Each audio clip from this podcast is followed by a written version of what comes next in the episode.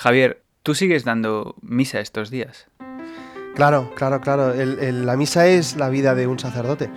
Eh, nos ordenamos, nos hacemos sacerdotes sobre todo para celebrar la misa, así que en todas las circunstancias yo creo que en 16 años que llevo como sacerdote, a lo mejor un par de veces por enfermedad grave no he podido celebrar la misa, pero en cualquier caso con gente o sin gente, siempre, todos los días. Hace dos semanas el Papa Francisco daba la bendición Urbi et Orbi ante una plaza de San Pedro vacía por la pandemia del coronavirus. Hoy, en el teléfono rojo, el sacerdote Javier Cervera sobre la fe, las misas desde YouTube y los retos para los creyentes en momentos de dolor. Bienvenidos. Retransmitimos la misa a través del canal que tiene la parroquia en YouTube y mm, al mismo tiempo pues eh, abrimos un chat para que la gente pueda en, ese mismo canal le pueda eh, indicarnos qué intenciones por las que quiere que recemos ese día o qué difuntos tiene o qué, tienen en su corazón, ¿no? Y a la gente no la ves, ves, ves una cámara que mm. sabes que al otro lado hay mucha gente, mucha gente, varios centenares cada día que están, bueno, pues con todo su corazón mirando una pantalla, ¿no? Es una manera distinta. ¿Cuántos se conectan? Pues eh, unas 200 personas al día, más o menos. ¿Al día? Sí, sí, en cada, en cada celebración tenemos unas 100 más o menos en las dos celebraciones que hacemos. ¿Y te preocupa en algún momento que no haya nadie viéndolo, por ejemplo? No.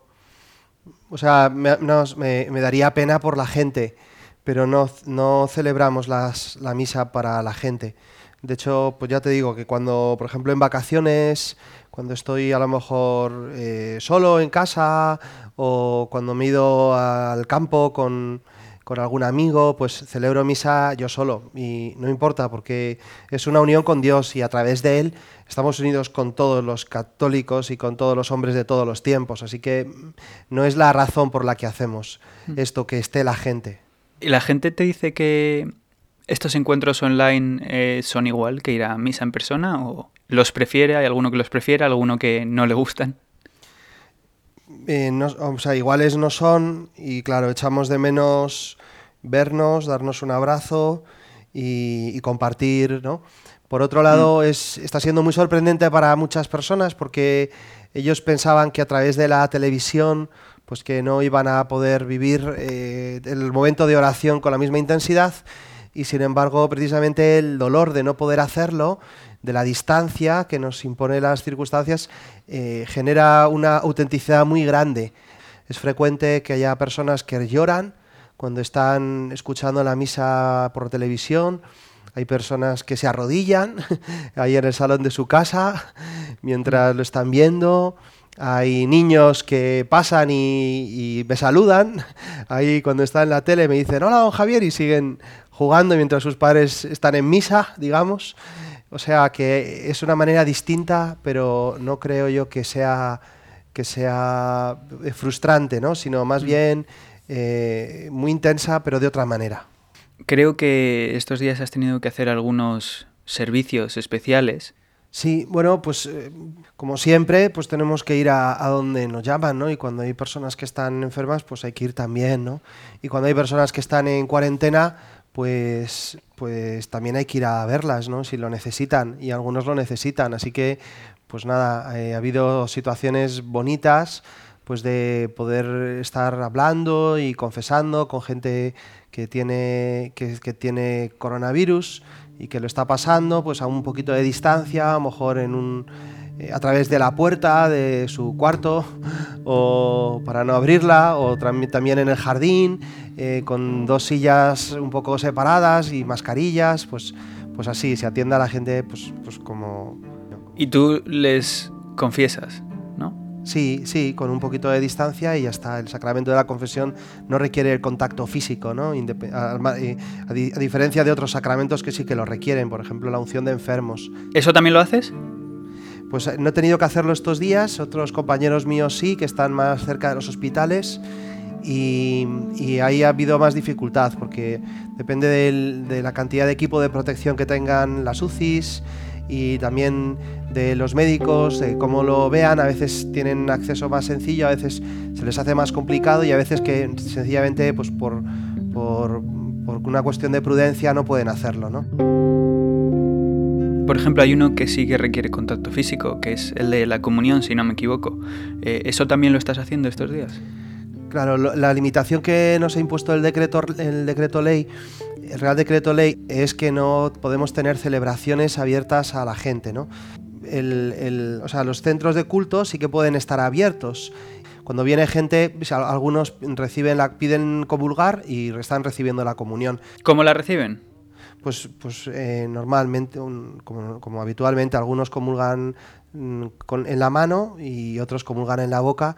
Pues nada, con mucho cuidado, lavándote antes, lavándote después. ¿No te preocupa contagiarte? No demasiado, la verdad. O sea, tengo mucho cuidado, me preocuparía por no poder dar el servicio a la gente, ¿vale? Eh, son días donde, bueno, pues tenemos que estar todos muy disponibles y hay personas, pues que a lo mejor pueden ser más necesarias eh, en un plano espiritual o emocional o de estabilidad. Entonces mm. me preocuparía no poder estar disponible. Entonces, en ese sentido sí que intento tener cuidado. ¿Te preocuparía a lo mejor ser el foco de a lo mejor un contagio y contagiar a otros? Claro, por eso, sí, sí, las, dos cosas. Incluso que la iglesia se convirtiera en lugar de, contagio también. O sea, sí que hay mucho cuidado. O sea, que hemos desinfectado la iglesia con, vamos, ha venido una empresa de desinfección, hemos puesto carteles eh, de precaución, tenemos colocado todo tipo de, de, bueno, de gel, de hidroalcohol para desinfectar antes, después. ¿Y no te parece que a lo mejor en estos momentos con la complicación que supone este virus, eh, a lo mejor lo más prudente sería, no sé si se te ha pasado por la cabeza, a lo mejor cerrar la iglesia unos días, unas semanas, todo lo que esto dure. O sea, en la medida en que en que el Real Decreto Ley, o sea, las normas eh, civiles nos lo permiten y la autoridad eclesiástica, en mi caso el obispo, lo mm. permitan, pues yo creo que, que la iglesia y la atención espiritual de la gente está al mismo nivel que la atención material, física. Y si te dijesen de cerrar, pues lo acatarías. ¿no? Por supuesto. De hecho, ha, habido iglesias que han tenido que cerrar porque, por ejemplo, el personal de la iglesia, algún sacerdote se ha contagiado y son momentos en los que la, obediencia eh, a las autoridades civiles es, es muy importante. Me pregunto si en el contexto de esta pandemia tú te has llegado a cuestionar tu fe en algún momento o si ha afectado a tu nivel de, creencia. Sí que afecta. Eh, por supuesto, todo lo, todo lo humano nos afecta, ¿no? Y sabes que a los sacerdotes nos llaman muchas veces padre. Y, está bien la comparación o, la manera de expresarse porque somos padres en, un plano espiritual de mucha gente. Imagínate eh, lo que es para un padre no poder dar de comer a sus hijos o no poder levantar a un hijo que se ha caído, ¿no? O sea, hay un, hay un dolor ahí que te afecta y te afecta mucho, ¿no? A mí me, me, afecta mucho y me duele mucho y a todos los sacerdotes pues no poder estar tan cerca como quisiéramos de la gente, eso por supuesto que afecta. Y luego situaciones tan duras, ¿no? como tantos fallecimientos, como la manera en la que muchas personas están falleciendo, ¿no? casi solas y casi repudiadas, olvidadas, ¿no? Eh, pues, pues también te afecta. ¿no? Pero precisamente estos días, claro, lo que estamos celebrando, lo que celebramos en Semana Santa es que Cristo eh, muere en la cruz. ¿no? Quiero decir que, que cuando uno lo pasa mal, y, hablas con alguien, lo que esperas de ese alguien es que te entienda, ¿no? Que pueda empatizar contigo porque tiene experiencia similar o porque, porque entiende lo que está pasando, ¿no? Precisamente cuando celebramos que Cristo sufrió tanto eh, y, Él es mm, Dios, es el Hijo de Dios, pues nos encontramos con un Dios que, es que nos entiende muy bien. O sea, no, no, es un Dios que yo vea lejano, ¿no? sino todo lo contrario, que, desde el dolor que uno tiene y de las situaciones que estás viendo, las ves, las ves perfectamente en el corazón de Cristo. Y digo, este Dios me entiende porque Él ha pasado por esto. Mm. O sea que el dolor forma un poco parte de mm, ese plan de Dios, según tú. Bueno, es que Cristo murió en la cruz. O sea, la señal del cristiano es la cruz y no, no es el sofá, ni es la hamaca. Cristo no vino a la tierra a, quitarnos el dolor. O sea que El dolor forma un poco parte ¿no? de la experiencia eh, cristiana, en tu, en tu opinión. Claro, si es que la señal de un cristiano es la cruz, y la cruz es un, es un lugar de dolor. Pero la novedad de Cristo es que esa cruz, que era el lugar donde, donde mataban, era la, peor pena ¿no? de, que podían los romanos imponer a los, a los criminales más terribles, ¿no? para justiciarles de manera ejemplar y que, todo el mundo lo viera, lo ponían en la entrada de la ciudad, pues eh, ese lugar, que, es, que era un lugar terrible, de maldición, ¿no? dice la escritura, maldito el hombre que cuelga de un árbol, ¿no? y se refiere a la cruz. Pues ese lugar, sin embargo, cuando, se, cuando vino Cristo y le crucificaron, de repente él empezó a amar ahí. La cruz, el dolor, el sufrimiento, la muerte, la injusticia, con Cristo se han convertido en, un lugar de amor, donde yo ya no estoy solo, estoy con Él. Dios mismo ha venido a sufrir conmigo y me encuentro con Él. Y además, ese que Cristo, que no se le ahorró el sufrimiento, sino que murió, resulta que ahora está vivo y me da una esperanza enorme en la vida eterna. No sé si a lo mejor tus feligreses lo pueden eh, ver igual, eh, pero si uno de ellos llegase y te dijese que con motivo de la pandemia ha dejado de creer, ¿qué le dirías? Bueno, gracias a Dios nadie me lo ha dicho, ¿no? Hmm. De, la gente de aquí. ¿Pero entiendes que, pudiese pasar? Yo puedo entender que haya personas que, no, que en un momento de dolor enorme, ¿verdad? haya una ofuscación tan grande que puedan decir, como Cristo dijo en la cruz, Dios mío, Dios mío, ¿por qué me has abandonado? Que eso son palabras de Cristo en la cruz. O sea, que ese sentimiento, que es un sentimiento humano de Dios me ha abandonado, o Dios me ha dejado, o Dios no existe, o Dios no me quiere, es un sentimiento que estaba en el corazón de Cristo también. Hasta, hasta, hasta ese nivel, digamos, se ha identificado con nosotros. Mm, pero también es verdad que, pasado ese momento, eh, es, es mm, eh, ¿cómo decirte? Pasado ese, ese punto de, ofuscación inicial, en, la, en, en, el reposo, cuando transcurren unas horas o unos días, y uno vuelve a mirar a Cristo en la cruz, te das cuenta que, en realidad eh, no hay una, Cristo nunca prometió que le fuera a ir bien a las personas que le siguieran. Cristo no ha venido a la tierra a quitarnos los problemas. Dios no es un solucionador de nuestros problemas. Él no ha venido a, a, cambiar materialmente el mundo, sino a cambiar espiritualmente nuestra vida. Y eso lo entienden todos, porque en situaciones muy duras te lo prometo, muy duras que he visto aquí, eh, se hace la luz cuando miras a Cristo. La luz en una oscuridad que es, que es comprensible, que es muy comprensible por el dolor. Pero en esa oscuridad, mirando a Cristo, aparece la luz. A veces yo, por ejemplo, como persona, eh, bueno, mm, no creyente o... A veces me doy cuenta de que en momentos duros me descubro envidiando a la gente que tiene fe porque me parece que debe ser muy tranquilizador pensar que hay una razón por lo que todo ocurre o en el peor de los casos, si por ejemplo mueres, eh, los cristianos por ejemplo eh, van a la vida eterna en el paraíso, ¿no? Bueno, todos van a la vida eterna en el paraíso, o por lo menos todos se encuentran con Dios, pero hay algunos que lo saben y otros que no. Pero lo que, lo que dices es verdad. San Agustín Em, que, no fue durante la mayor parte de su vida no fue católico, más bien lo contrario. Cuando, cuando ya termina, ¿no? es sacerdote y es obispo católico, escribe una autobiografía, lo llama Las Confesiones. Y en ese libro él comienza diciendo, nos hiciste Señor para ti, y nuestro corazón está inquieto hasta que descansa en ti. Es decir, que, hay una huella de Dios dentro de nosotros. Por eso es muy difícil eh, no creer. Es, más difícil no creer que creer. Es, un, es un, acto, digamos, de, de, fe, la no creencia, porque es la afirmación en base a algo que no veo, y es la no existencia de Dios. Porque, ¿Puedes explicar un poco por qué te parece más complicado eh, no creer que creer? Pues, pues te diré, primero, porque todos deseamos la vida eterna. Mm. Nadie desea no morir, nadie desea morir, ¿no?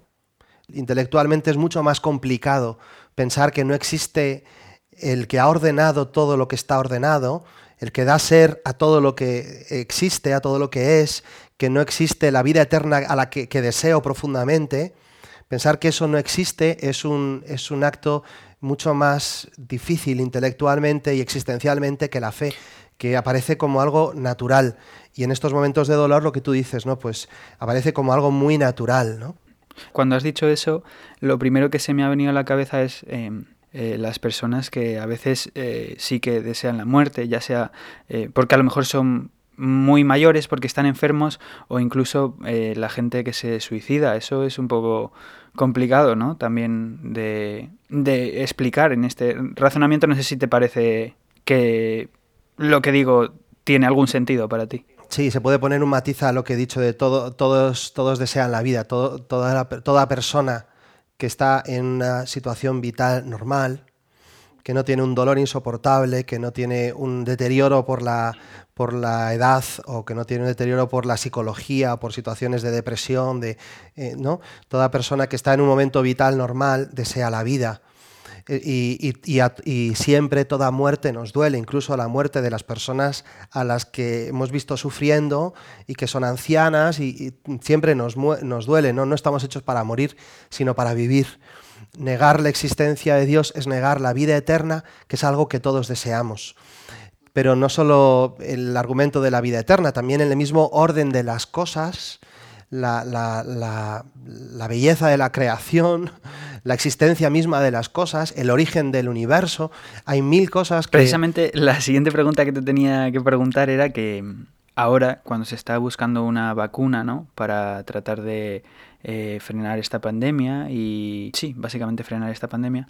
No sé si a ti te parecía que la ciencia estaba reñida con, con la fe. Para nada. Eh, no sé si era, no sé quién decía que un poquito de ciencia te aleja de Dios, mucha ciencia te acerca a Él. Eh, eh, Juan Pablo II tenía, tiene una encíclica preciosa que se llama Fides et Ratio. Y comienza esa encíclica diciendo que la fe y la razón, Fides et Ratio, son las dos alas que utiliza el hombre para acercarse a la verdad. La verdad es una. Mm. Nosotros, los, desde la perspectiva católica, somos, estamos, somos muy, muy realistas, ¿no? Y eh, pensamos que hay una sola verdad y que esa única verdad es accesible, en, quizá no en toda su complejidad o en toda su grandeza, pero sí en muchos aspectos a través de caminos distintos. Uno es la ciencia y otro es la fe. Son caminos complementarios. Y, es muy bonito además ver cómo se complementan. Es muy bonito. Por ejemplo, eh, volviendo un poco al tema que nos trae, ¿no? es muy bonito ver cómo el trabajo de un médico eh, y el trabajo de un sacerdote en la camilla de un, de un hospital o en la cama de un enfermo es complementario. Como mientras uno está curando el cuerpo, el otro está curando el alma es muy bonito esa complementariedad. Hay una sola verdad, pero eh, hay caminos distintos por el cual se pueden acceder a ellos. O sea que ninguna de las eh, principales teorías científicas, ninguna de las de los descubrimientos están alejados de la idea de que ha habido un creador que es Dios, ¿no? Y que por su existencia estas cosas son como son. Claro, el catecismo de la Iglesia Católica, cuando habla de. cuando trata el apartado de Dios creador mm, eh, y describe cómo el libro del Génesis eh, narra la creación, plantea dos extremos que son contrarios, que sí que son posturas contrarias a la fe. El primero eh, es, es, el, es como es la interpretación fundamentalista de la Biblia, ¿no? de pensar que la creación fue tal y como, fue, como es fue, sucedió históricamente tal como, y como es narrada en el libro del Génesis, en siete días ¿no? o en seis días, ¿no? es decir, en 144 horas. ¿no? Esa postura, esa, manera de leer la Biblia de manera eh, fundamentalista y un poquito ingenua es contraria a la fe. El otro aspecto, que, la otra manera de, interpretarlo que, eh, que sería contraria a la fe sería el, evolucionismo, es decir, pensar que todo, que todo se explica por la simple evolución de las cosas. O sea, el evolucionismo te parece que es contrario a la... No la teoría de la evolución, hmm. sino el evolucionismo, que es la absolutización de la evolución. Es decir, que todo lo que existe existe solamente por evolución. Para quien lo escuche, la teoría de Darwin, por ejemplo. La teoría de Darwin es perfectamente compatible con la fe. Pero si yo digo que la evolución es lo único que existe y que no hay espacio ninguno salvo la evolución, que todo es meramente casual, pues entonces estoy llegando a una conclusión que no es científica. Has dicho antes que todo el mundo desea la vida, ¿no? Pero me salta la duda de si en un mundo en el que hay cosas que son duras para y compatibles incluso en algún momento con la vida, eh, si a lo mejor la promesa de Dios, ¿no? De ir al paraíso, en algunos momentos se puede ver como una liberación. Y no sé si eso eh, está de alguna manera reñido con la idea de, que todo el mundo desea la vida. A ver. Eh, a ver cómo te. bueno, a ver. Em, mira, si nuestro Dios, si Dios hubiera quedado en el cielo y hubiera ignorado el mundo, incluso hubiera rechazado el mundo, el mundo sería rechazable. Eh, si el mundo existiera como una especie de, de, elemento antinómico ¿no? con, respecto a Dios, si el mundo fuera malo, el mundo sería rechaciable. Pero si el mundo ha sido creado por Dios, si Dios bendijo el mundo y dijo que era bueno, si Dios vino al mundo y se hizo carne, y Dios asumió nuestra condición humana e hizo todo lo, lo que hemos hecho nosotros. Entonces mi unión con Dios, que será cuando muera en el cielo, pero aquí en la tierra pasa por vivir eh, en plenitud mi vida humana. La fe cristiana es profundamente optimista y pensamos que la posibilidad de amar, la posibilidad de amar aquí en la tierra hace el mundo infinitamente hermoso. ¿eh? y que merece la, pena, por supuesto, vivirlo mil veces, sabiendo que aquí estamos de paso, que nuestra patria definitiva es el cielo, pero que, llegar al cielo no se hace cuando me muera, se hace aquí en la tierra viviendo plenamente la vida para la que Dios me ha creado. Pues muchas gracias Javier por resolver todas mis dudas. Pues de nada y bueno, a tu servicio.